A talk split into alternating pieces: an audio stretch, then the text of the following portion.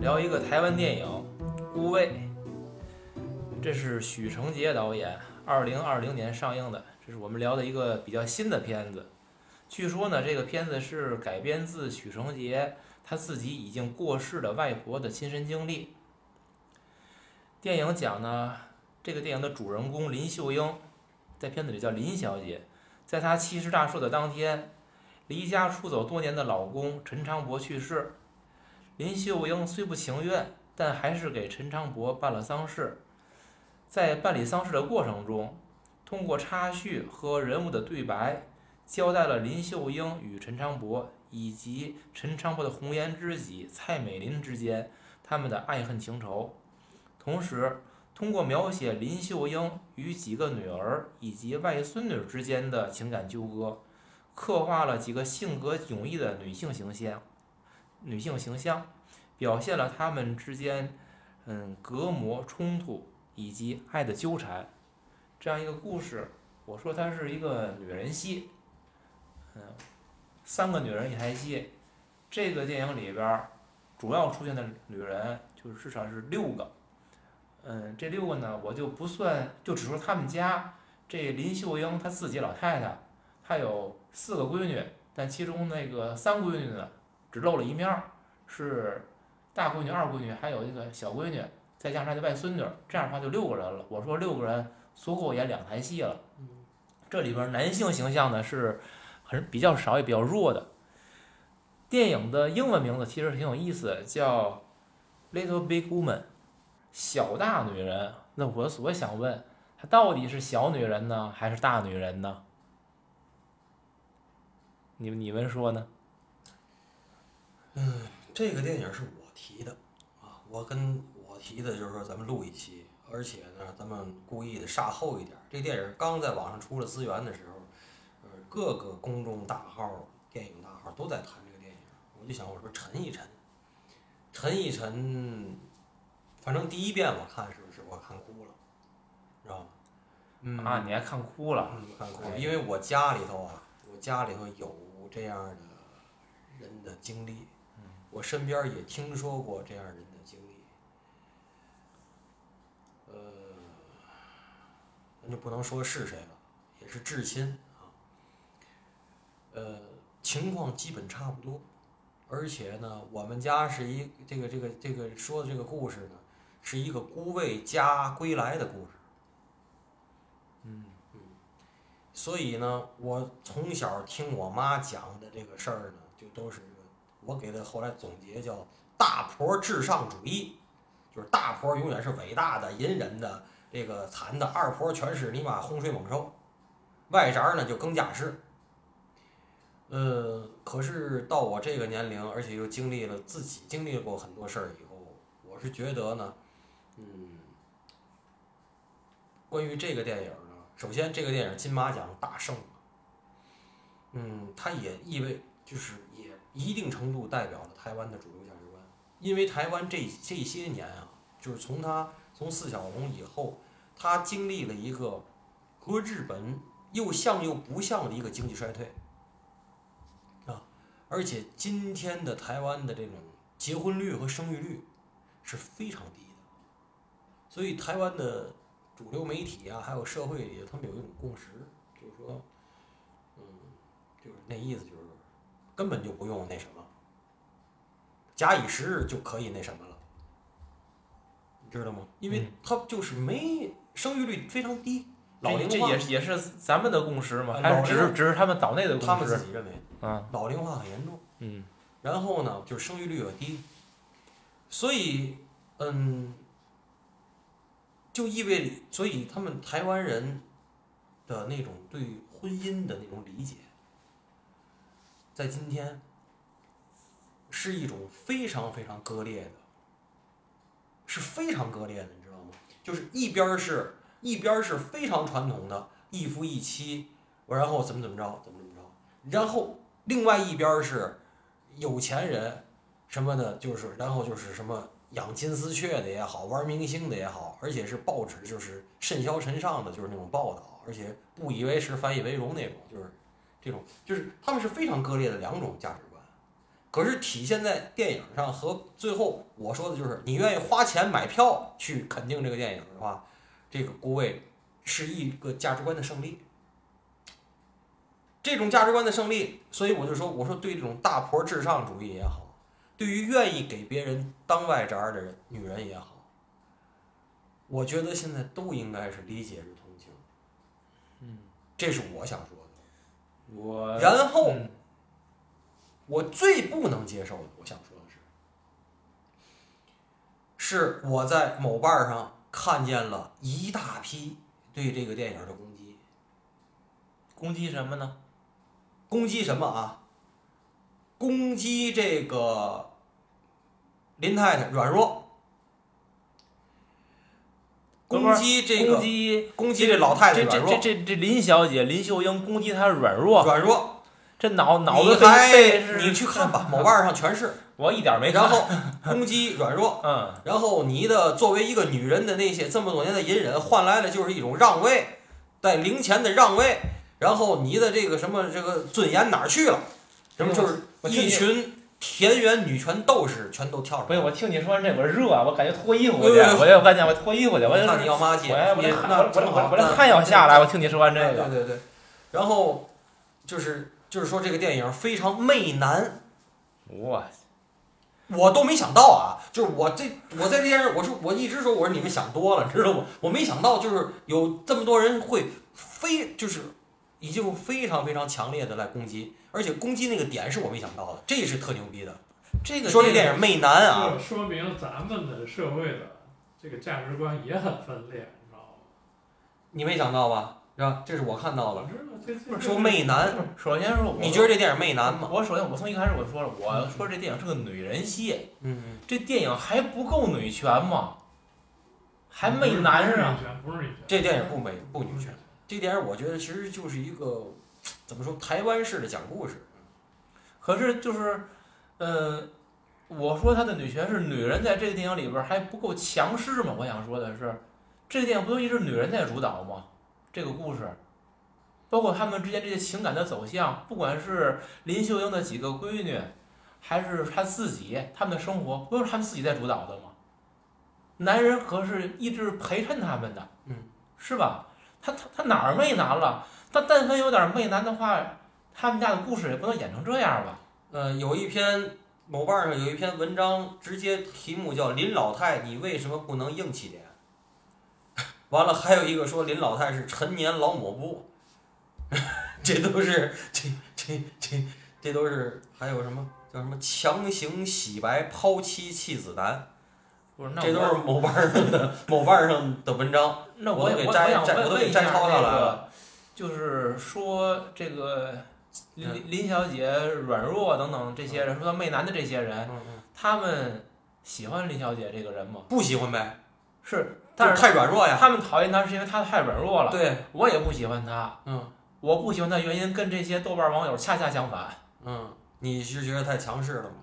对，我他还真没不不觉得不是不是强不是一个简单的强势，嗯，是他太事儿了，太劲儿劲儿的了。我觉得是很正常的一个一种关系。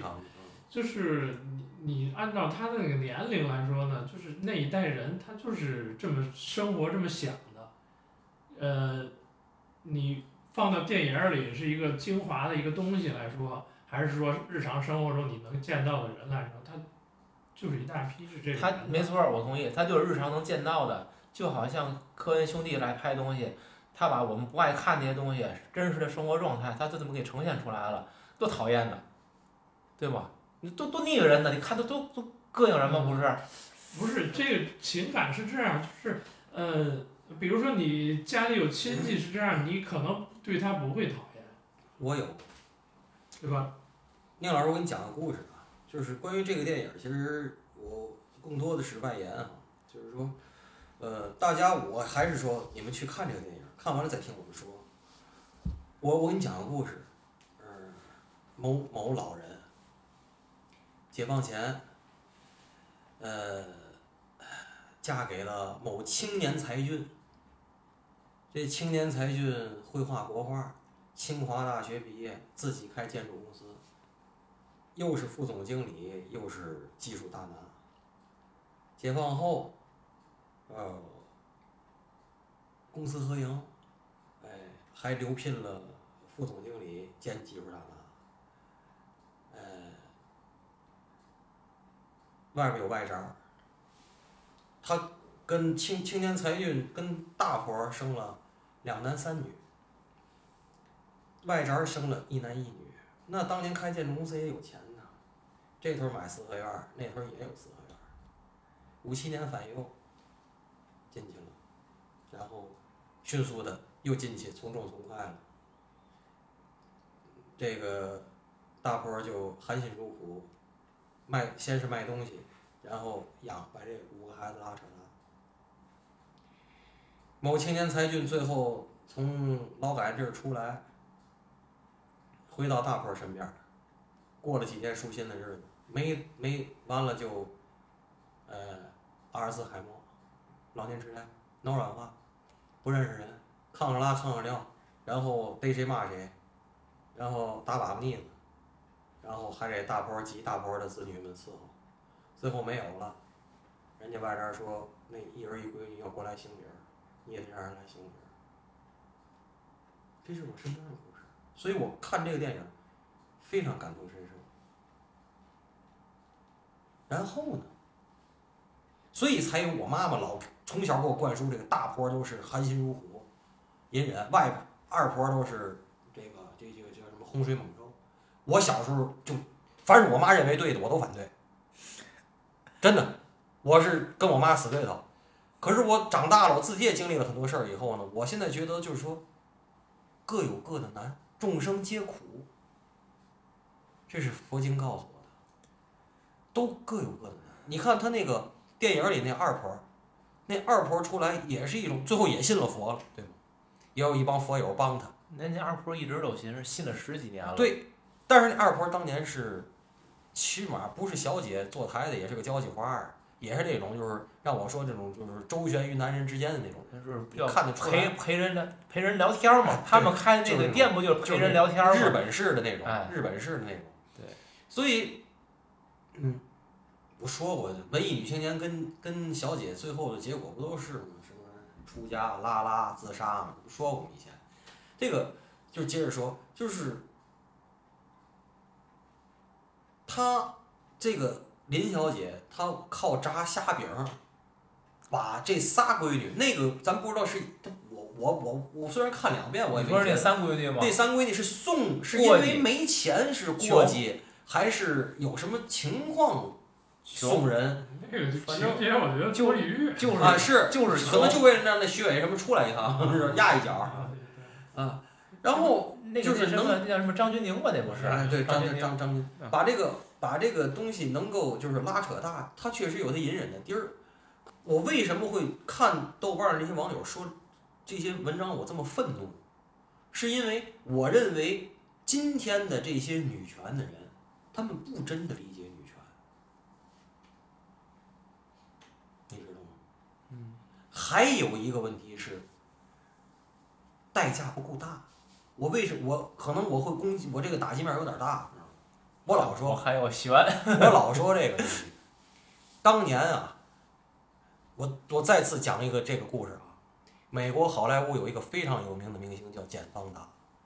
嗯。这简·方达他爸爸叫亨利·方达，老影帝，牛逼的不得了。这一家子也算什么好莱坞什么权力家族啊，当年。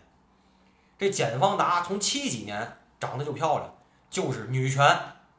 就是说这个，我们女的能顶半边天，甚至比男的都强，哪哪都强。我这那个，反正就是各种这个，知道吗？然后反正逮谁跟谁来劲那种，就是特讨厌那种人，那真女权的不得了。直到他碰见了 CNN 的那个老大，叫 Turner。那当年的 CNN 现场直播沙漠风暴行动，那是太牛逼。那 Turner 呢，那就是暴君呢，那就是。迅速的俩人就结婚了。当时美国的主流报纸是怎么写的？说就是简方达穿起了性感的内衣，做起了早餐，而且有狗仔队拍照片。你不女权吗？你不女权吗？你还嫁人，还给人做早点，还给人这那个的，你就是你，因为你以前遇人都是傻逼，所以你能欺负你遇人一比你牛逼的，你也挨欺负。就我老说，哎呀，我我的尊严没无价，不对，出的不够多，出的出的都有价，万物皆有价。没有没价的。是呢，所以我说这个女权他们攻击的点不对，就是说你们到底是要你们的尊严，还是自由，还是是男的就是傻，就是与男的为敌？我想说，这个电影其实真没有与男的为敌，就是只有与男的为敌，你们女权才说对吗？否则怎么来了什么林老太，你为什么不能硬气点？那么这这个这从何而起？这个电影里边的女人和男人之间，他们没有什么敌敌我关系，不存在那种关系。只是一种，就是说林老太一直觉得辜负，对就是觉得被辜负了。对，他们是属于纠葛，没有啊那个什么其他的这种冲突。嗯，我觉得不是那么回事儿，根本就对吧？就是就是你说这个辜负，甚至他这个，我我觉得我不看豆瓣评论的最大好处就是我可以有我自己的想法，我的想出发点跟你讲的，包括还有那些网友讲的，我觉得还是感觉不太一样。嗯后后边我再说我对林小姐的看法。嗯嗯，因为我最开始我就说她到底是 little 还是 big，是小还是大？嗯。我觉得这里边的每一个女人，嗯。她们都想做一个大女人嗯，就是她们内心的那种冲动。可是她们，呃，不是应该应该这么说，她们本质上其实是是小女人，但她们她们想做大女人嗯，所以她在题目里边 little 在前，big 我认为在后，嗯。就是你想成为一个很能够主宰很多东西的大女人，但其实你们最终你们仍然是一个小女人的那种。这个我可能本质的心态你不要用中国汉语的语序来判断英语，呃不，我不不是有可能英语的语序是反的。不那是他随意，就是说我是说我来解释我的感觉。可以，嗯，咱们呢还是我觉得先聊剧情，一会儿我会讲讲我对林小姐这个人的不喜欢的原因。林小姐和她的这个老公陈长博这个分开，当年陈长博离开这林小姐，为什么？这个其实他们俩的分开是导致林小姐多少年不能原谅她老公这个怨恨、这种怨气一个原因所在。那么我们其实是要把这个原因本身要扒一扒，你分析分析为什么呀？安娜，你看完之后你怎么看待这件事儿？嗯，剧情里说呢，就是这个她老公呢想做生意，然后呢把她岳父的公章偷出来了，然后去抵押什么乱七八糟的，然后结果赔了，把他那个公章呢，呃，把他那个岳父那个诊所就是也也也被迫关闭了，破产了。嗯。然后最后翻过来呢，说那个公章呢，其实是老太太自己林小姐自己偷的自己偷的。嗯嗯，哎，这就是他的一个心结吧。就是然后呢，他他因为这个事儿，然后，然后他的家族说你的老公背叛了咱们这个家族，那你呢也受牵连，你不能参加这个咱父亲的那个葬礼，就把他排除家族之外了。对。然后呢，所有人都认为她老公做错了，那实际她内心里觉得其实是我也有责任。可是林小姐她爸爸很清楚那个公章是林小姐偷的，对吧？剧情里边已经交代，老太太自己自述的时候，她说了，是因为我爸爸觉得如果是我偷的公章，将来我在林家抬不起头来，我没法做人，所以说是陈长博偷的。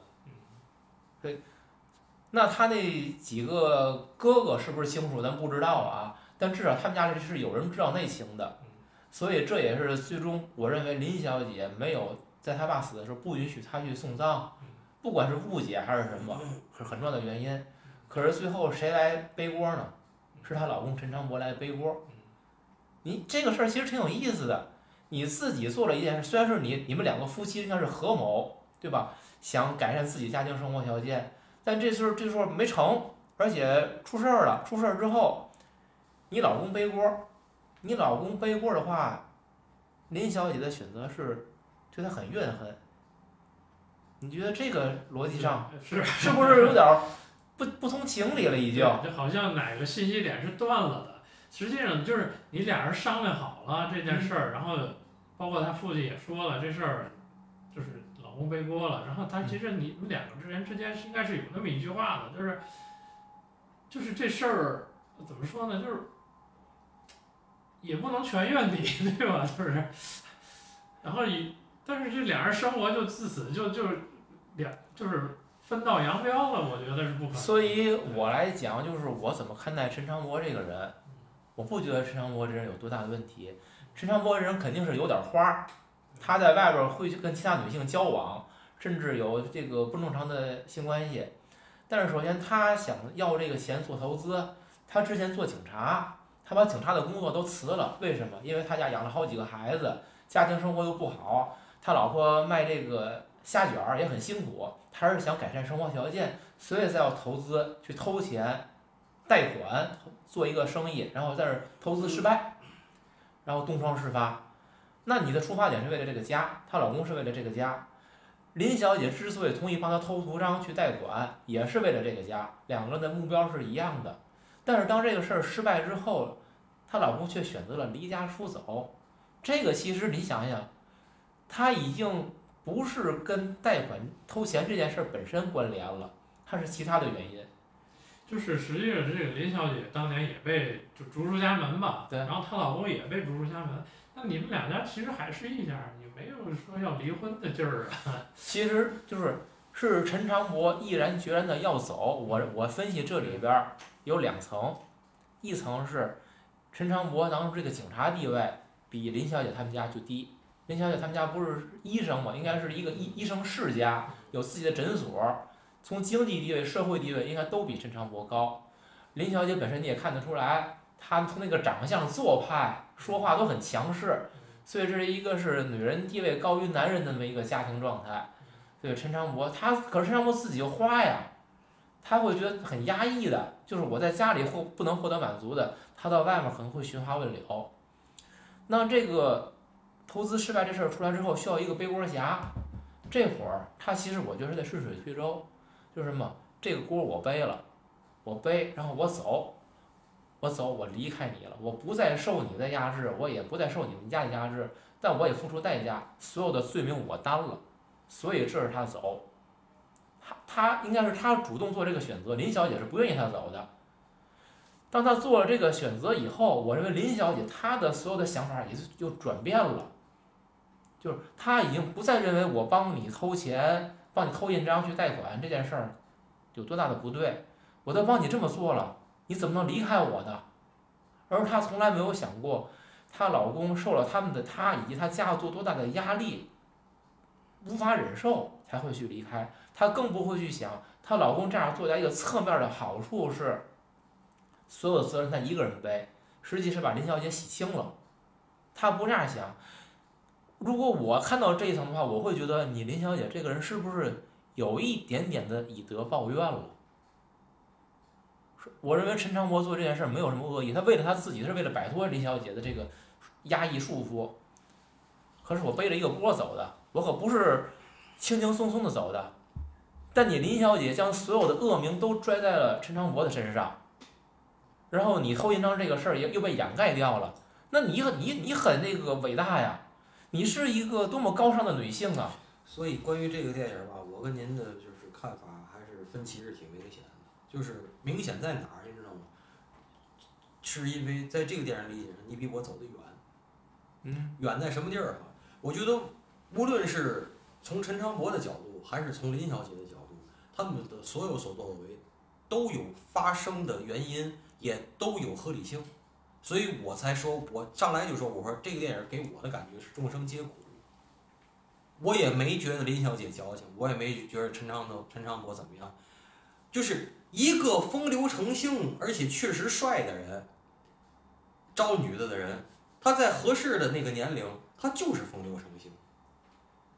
能明白吗？就是一个擅长风流成性的人，风流成性这不叫毛病，只是你最后回头看，用普世价值来卡那个尺子卡，他风流成性、抛妻弃子是毛病，但是对于他来讲那不叫毛病，能明白吗？这头我含辛茹苦也好，我这个一直心满心怀怨怼也好，对于林小姐来讲也是合理的，所以我觉得众生皆苦在这儿。我是觉得他们两个人对这个事儿认知是完全不一样的。认知有差异，是在于每个人都有每个人的角度。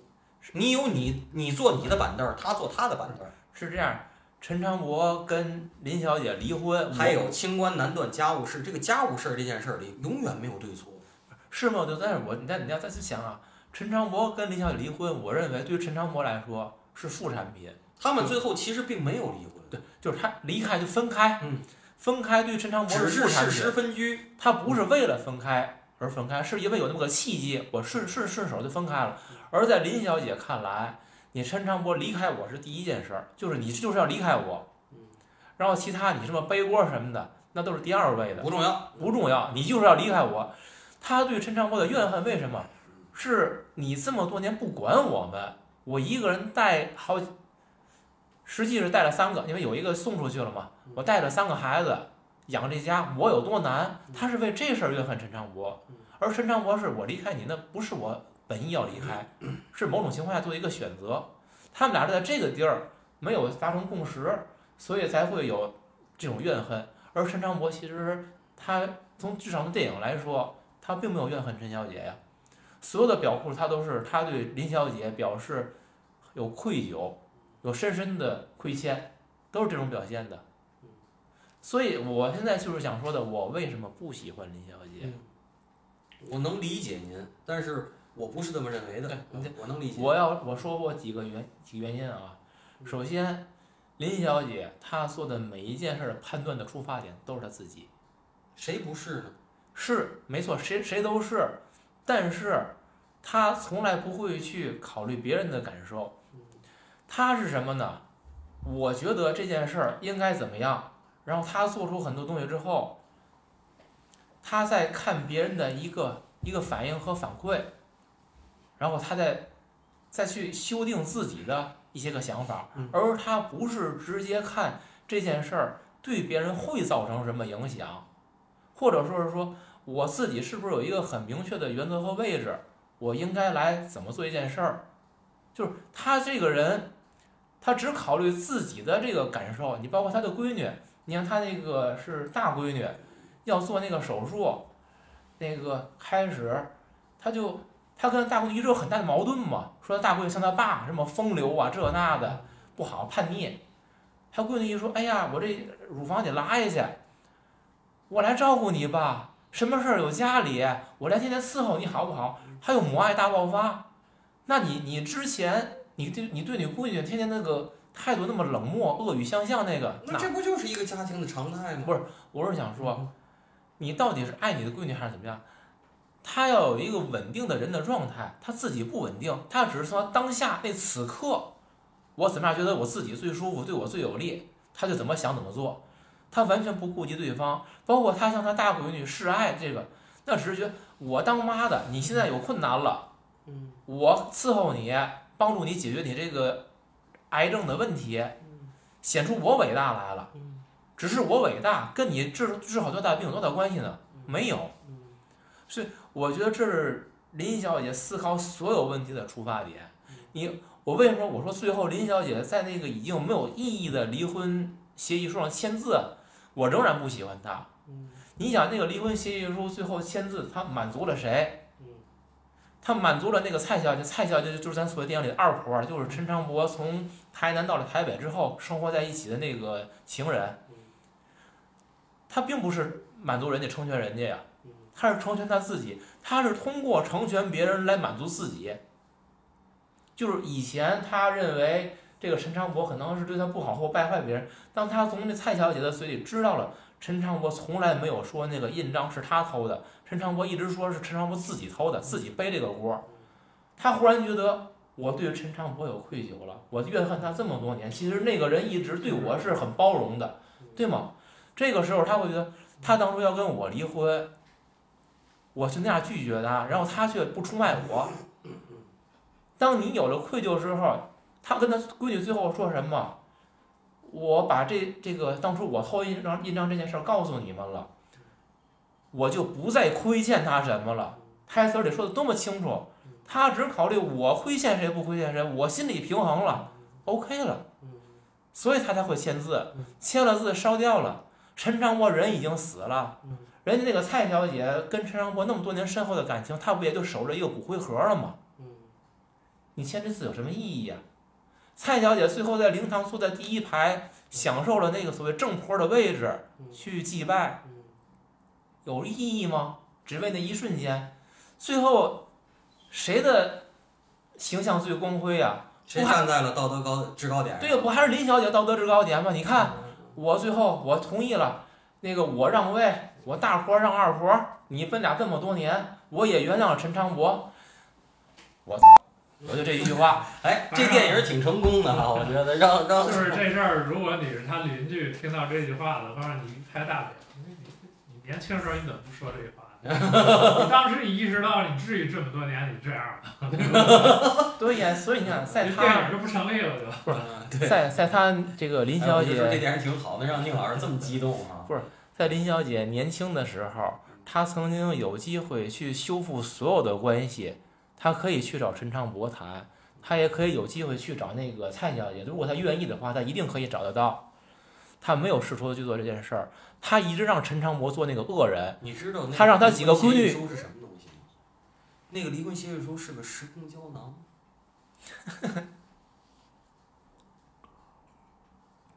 就是不管是什么，你想他，因为他恨陈长博，他对他有怨恨，他让他的几个孩子去怨恨他，让林家的人都不喜欢他，但是他那几个孩子都有自己的想法。是有自己想法，但是这他为什么跟几个孩子有矛盾？他为什么跟小闺女佳佳矛盾最深？因为小闺女不知道他们两口子之间的事儿，所以小闺女一直对他爸心有憧憬、有向往，她希望有这个爸爸，她希望跟他跟他爸有连接。她要跟他爸一连接，那就动了这个林小姐自己的心里这个心病了，就冲她肺管子，所以她不乐意，对吗？所以林小姐为了谁？她只要为了她自己，你们都恨陈长国，那就是我的目的。她一直在掌控这件事儿嘛，所以我说我不喜欢她，我非常不喜欢她这个。电影的理解，您比我走得远，这个挺难得的，我觉得。真不是我觉得不是每次都说我同情男性什么这那个的，这次您是彻底的站在了这边儿，我是我相对要中立。不是，我觉得这样就是说，我看这电影的话，我不从我个人好恶出发啊，我只是从我觉得导演讲这个事儿，他把这个故事来这样讲，嗯这我是按照一个逻辑，我虽然有时候我觉得我这讲逻辑的话会很死板，你，你知道吗？刚才我讲的故事，刚才嗯我讲这个故事，我为什么觉得看孤味能打动我？我嗯觉得跟很像。这个导演呢，咱们就是正好顺着说，这个导演呢，他呢是学这个编剧，然后他在香港，而且他住那个地儿，好像跟我每次爱在香港住的地儿，就基本上可能就是差不多，因为就是住在庙街那个前面那弥敦道，我就爱住弥敦道，然后吃东西也方便，晚上看各种好玩的夜市儿什么都特别多。这个他就住那儿，他住那儿没事儿干，然后突然说有一天就是，可能好像起夜儿怎么着，他就他就觉得他他外婆什么的那个故事就就跳到他脑子里，他就遏制不住的就想写，写了一周就写出来了，就写出来了，然后就决定拍。所以从一个侧面我说，一个是我说我知道的我们老人的故事，还有就是他自己的故事，我就告诉你，就是这个林小姐不是偶发事件，在老老老一代的老人里头就有这样的人，嗯而且就有这样的情节，嗯所以。就是您吐槽的现在这个情节，我现在想跟您说的是，不是虚假的，不是人编的，不是杜撰的，你懂吗？你懂吗？就是真实有人就这么活这这他的人生，对，您懂吗？就而不是编剧编出来的。我明白，嗯问题您在吐槽一个人的真实的人生和他的真实选择，对只是这么说。对我吐槽的就是这个，这个人他这不就是自己跟自己较劲吗？就好比说这日子有个岔道儿，可以往和解的好的方向过，也可以往怨恨的更深处去走。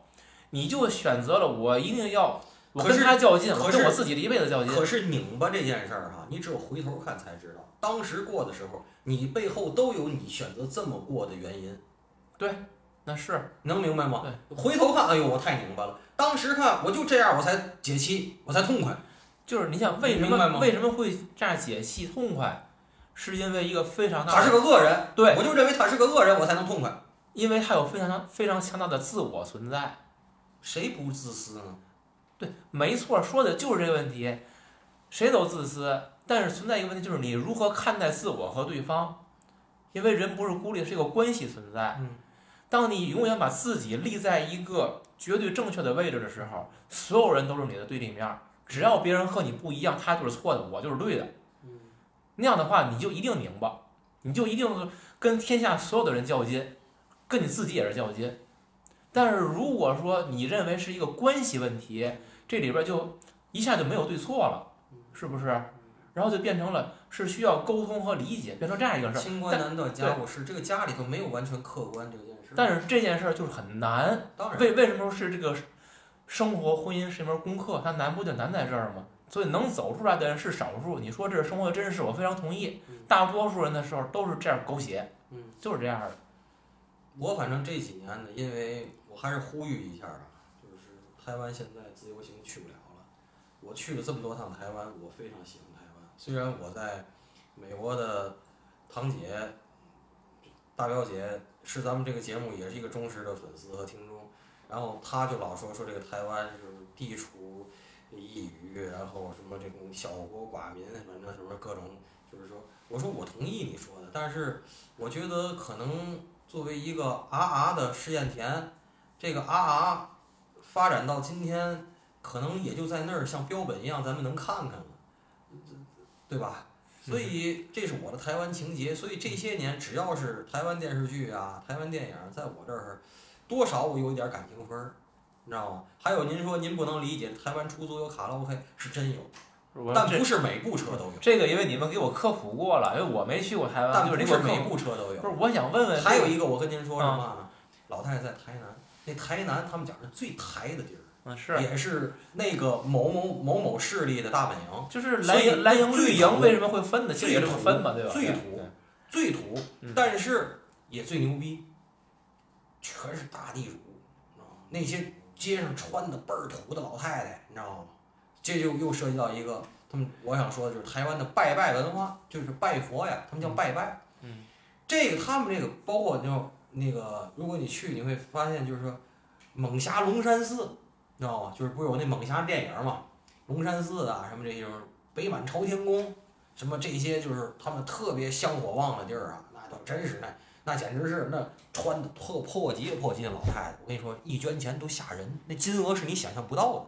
他可能平常因为买一个葱啊什么得跟人划价，他不那电影里不是吗？得跟人划价嘛，还让人送龙虾什么的，倍儿美。一开始开头嗯，一说拜拜去给那个捐钱去，那都就特别舍得花钱，穿的极土，然后后面背后有多少多少亩地那种，我听你因为它私有化。就是很很像这个深圳城中村在马路边儿打牌那些个老头老婆那感觉似的。对，然后你听着呀，我一进他们那像龙山寺什么那些哈，你根本你分不出来。你为嘛分不出来？福建现在某些地儿是那样的，嗯你知道吗？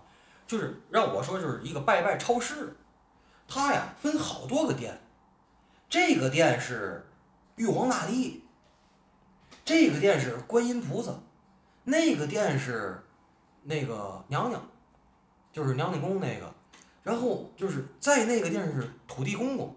就是反正总有一款或者几款适合你，然后你只要想拜你就来，就跟个超市似的。嗯，你也可以全拜，你也可以就拜一个。有的地儿是有主神，有的地儿就是来的都是客，你知道吗？嗯你像那猛侠龙山寺，你进去什么都有，你想拜哪个，关公也有，伽蓝殿也有，你想拜哪个，反正各个殿你就都有，还有拜岳飞，你懂？岳武穆就是。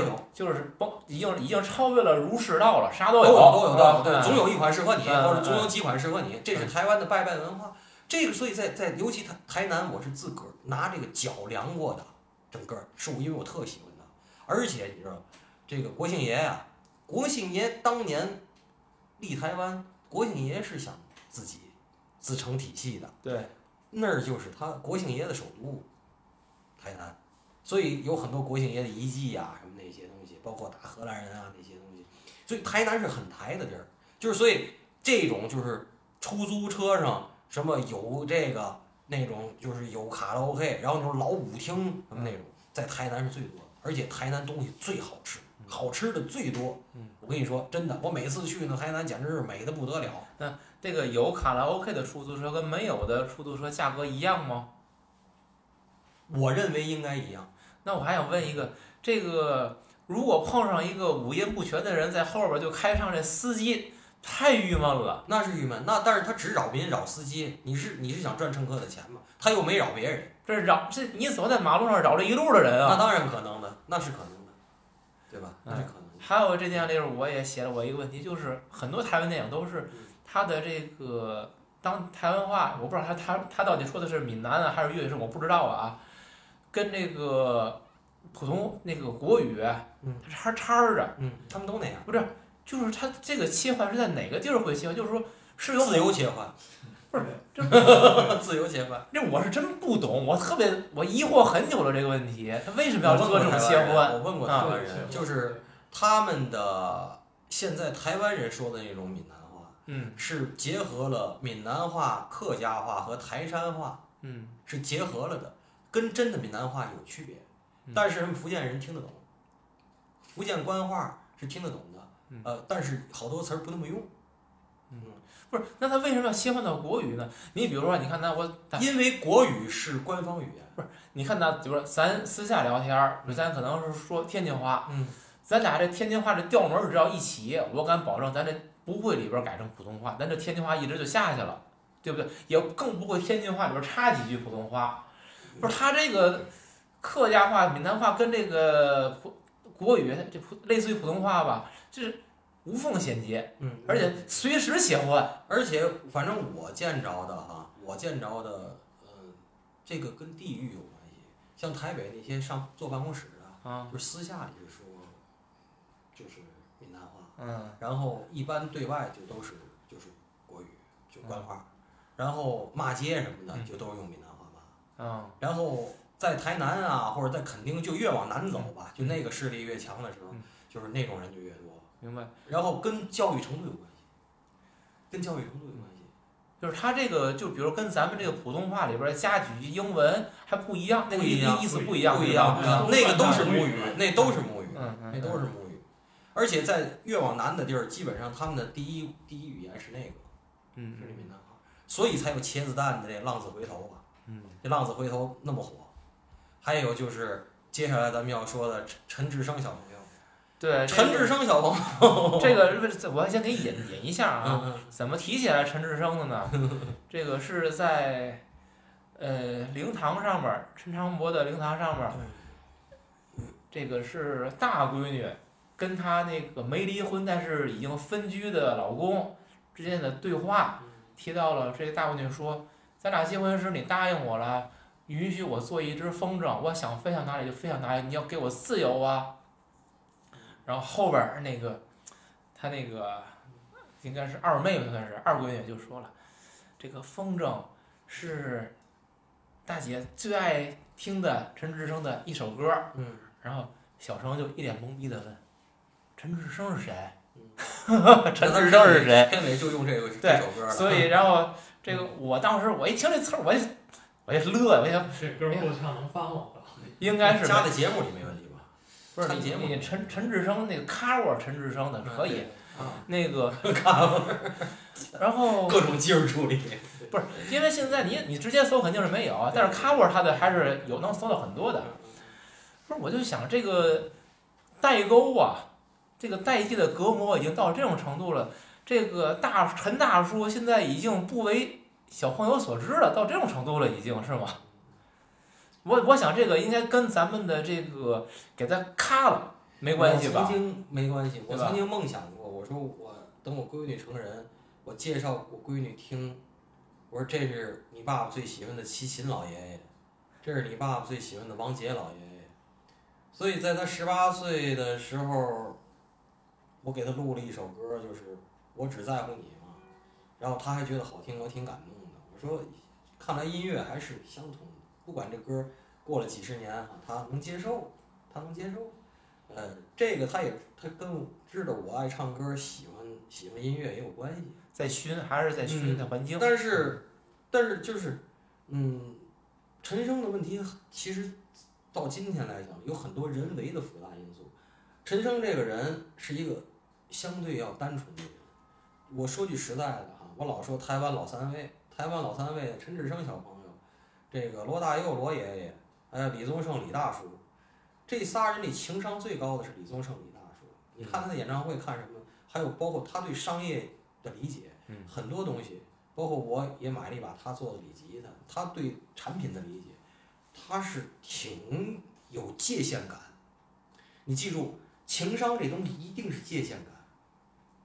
所以李宗盛是非常有界限感的。这仨人里最没有界限感因为我呢，呃，陈升这么多年哈、他一直用台台湾就是台北会议中心那个场地做了二十多年这个跨年演唱会，每年的十二月三十号、十月三十一号演两场，我就听说这个事儿，然后呢，最后翻门脱壳，因为大陆买不了票，我那会儿还能自由行，我就托我台湾的朋友，最后开票的时候，他一般开票就是几个小时就秒光，我就是买了那个三十一号最难买的那个票，然后专门去听他的跨年演唱会。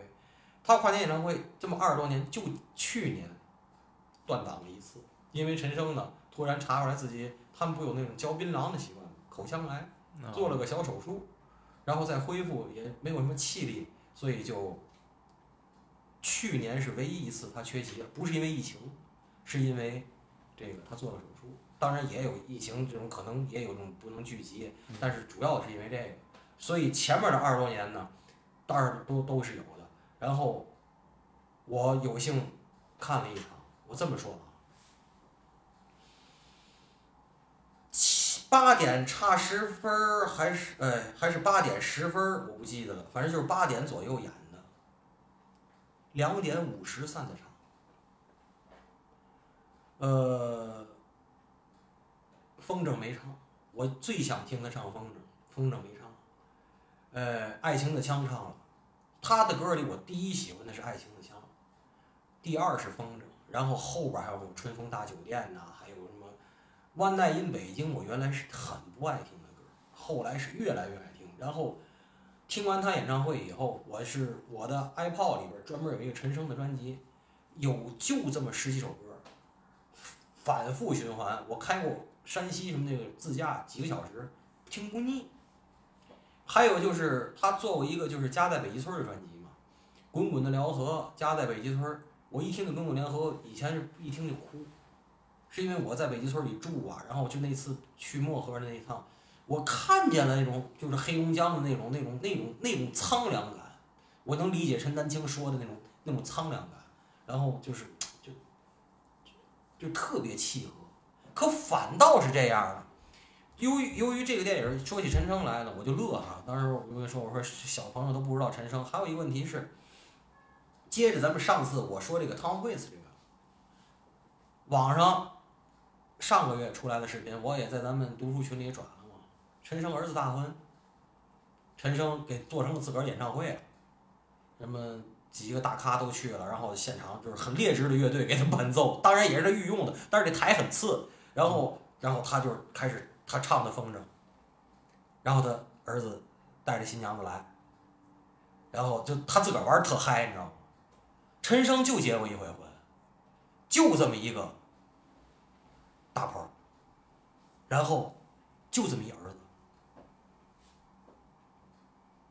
可是就写了这么多歌，就像我说过的，他当时和郁某某、郁可某某、郁可某，这呃那歌叫那歌叫什么呀？也是加在北极村那专辑的，然后拍的那个啊，月儿几十元。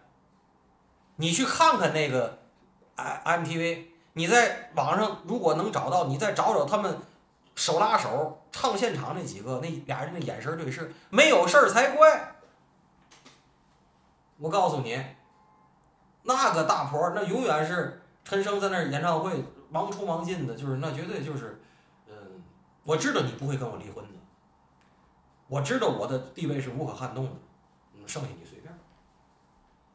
那陈升当年是想做这个，就是他要他要做说呃边境三部曲，后来做成了四部曲嘛，就是呃家在北极村儿，延安的秋天，还有丽江的春天，然后又做了一个南下机场吧，最后就是回台湾以后，他不得不就彻底，他是多爱多爱中国大陆，他一在那个那个那，要不是加个达奇的夜车嘛，他那个加加在北极村那歌，他跟北左小诅咒唱的那，他一在那个就是漠河那儿一一待就是待一个多月，然后在丽江一住住一个多月，那会儿在大理不也是吗？跟周云鹏没事儿就大理九月里边唱歌啊，弄个塌了玩儿，完喝多了就躺台上。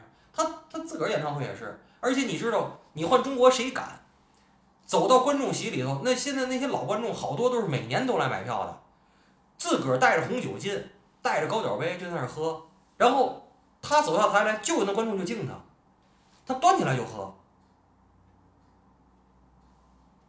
你大陆谁敢？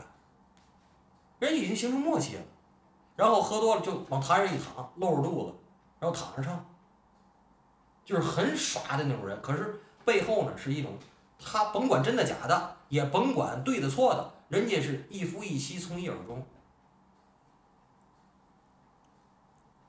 当年我记得有一次采访，采访这个刘若英，刘若英说，陈升当年最打动我的是有一次出通告，然后很晚的回家，然后刘若英说叫司机说送你回家什么的，当当当助理那会儿还不是歌手呢，然后陈升说不行，我得也不绕着哪哪哪儿我去买一个好吃的，然后打包回去，我儿子就爱吃这个，我希望明儿早晨他能够早晨醒了能看见这个做他的早餐，就让我去买，说这个最打动我。我跟你说，招女的哈，我这又要隐身了，就是你想招女的哈，你说我正在离婚，我夫妻关系破裂了，很低级。我越告诉你我夫妻感情特别好，其实才高级。你仔细想想，想招女的哈，你说你很示弱，很那个夫妻关系破裂了，我很我很撒粉儿，那他妈很低级，知道吗？我再引申一句话，就结结合这个电影，咱以前节目不老说吗？说这中国人从古到今，男的都爱救风尘啊，对吧？我告诉你，女的也有这种救风尘的心。什么？浪子回头，又该说这歌了。你看他游戏人间，跟各个女的都游戏这那个，他到我这儿，他说了他要收心，我就是他 last one。你试试吧。你你你明白我说这意思吗？明白你你试试吧。明白明白。所以这个陈升这个风筝这个歌就契合我说这个浪子回头要不要？嗯，我觉得咱们这个电影聊了半天，我没觉得这个老杨怎么说呢，多激动。但是我觉得我在这电影里看出很多我的感悟，就是聊陈志生的时候，嗯我真的看到了老杨的动情，嗯我真的能能感受到你的那份儿情感。嗯，因为我原来真没那么喜欢他，我现在只要开长途，我必须循环他。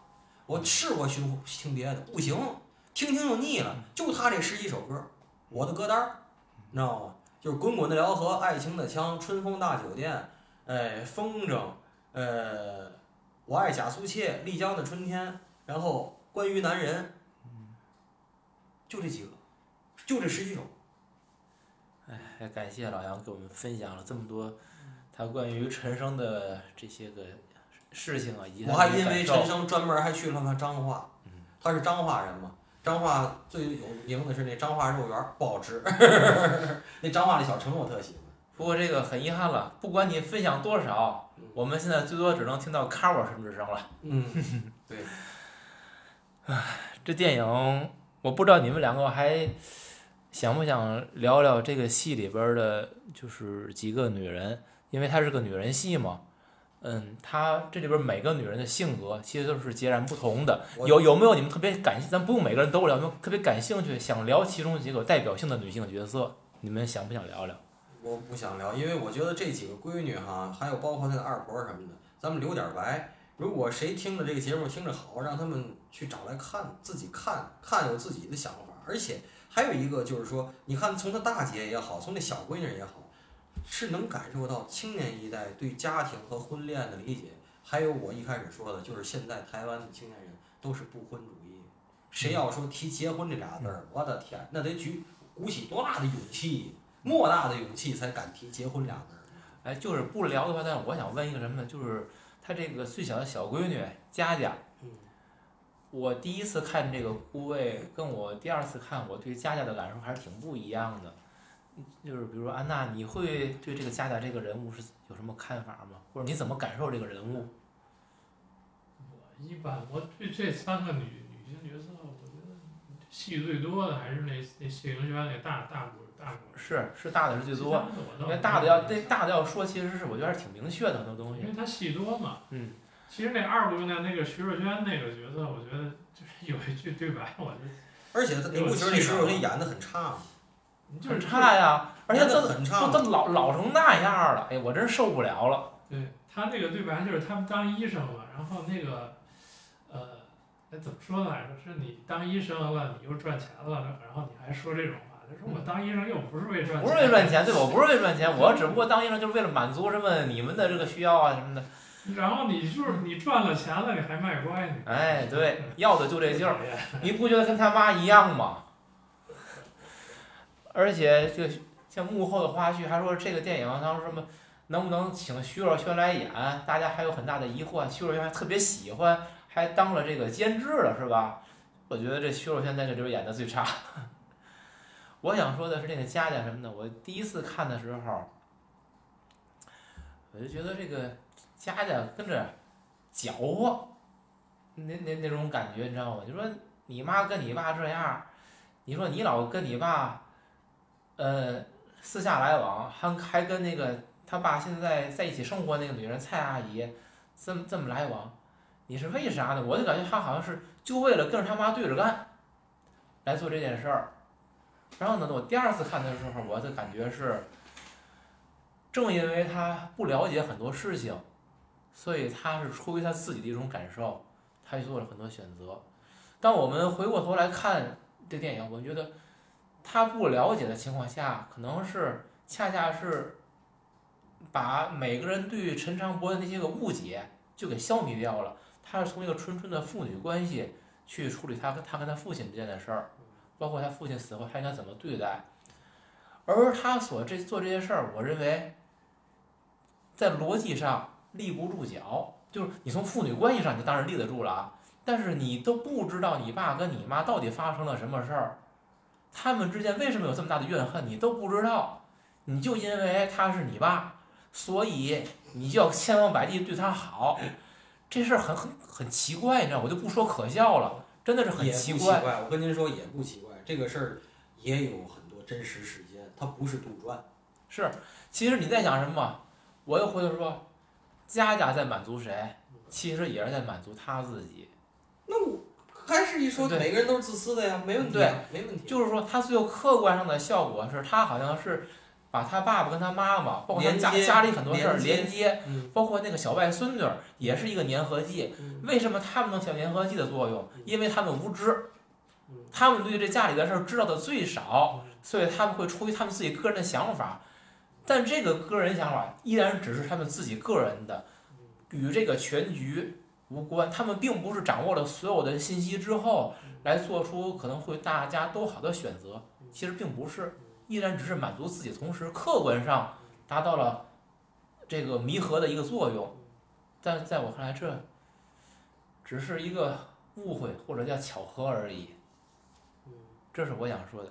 最后一点，如果我们不想聊其他更多的人物，我觉得就用这个大女儿陈婉清，那个舞蹈演员，也是这个戏里边最叛逆、最有个性的一个人，您来一句结语，我给观众留个留个思考题。用他的一句台词儿来结束咱们的这聊天儿。人真的很奇怪，明明知道对自己有害的，还是会一直去做。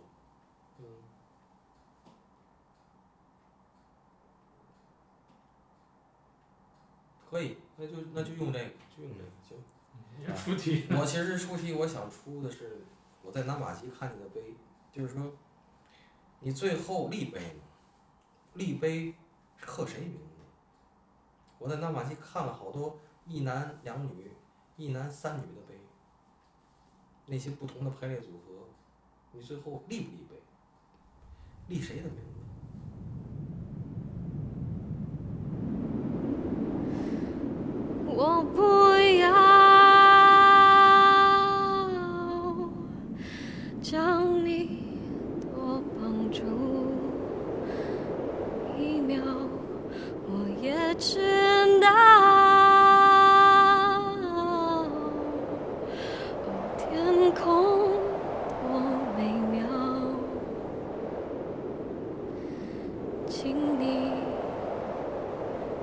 替我瞧一瞧。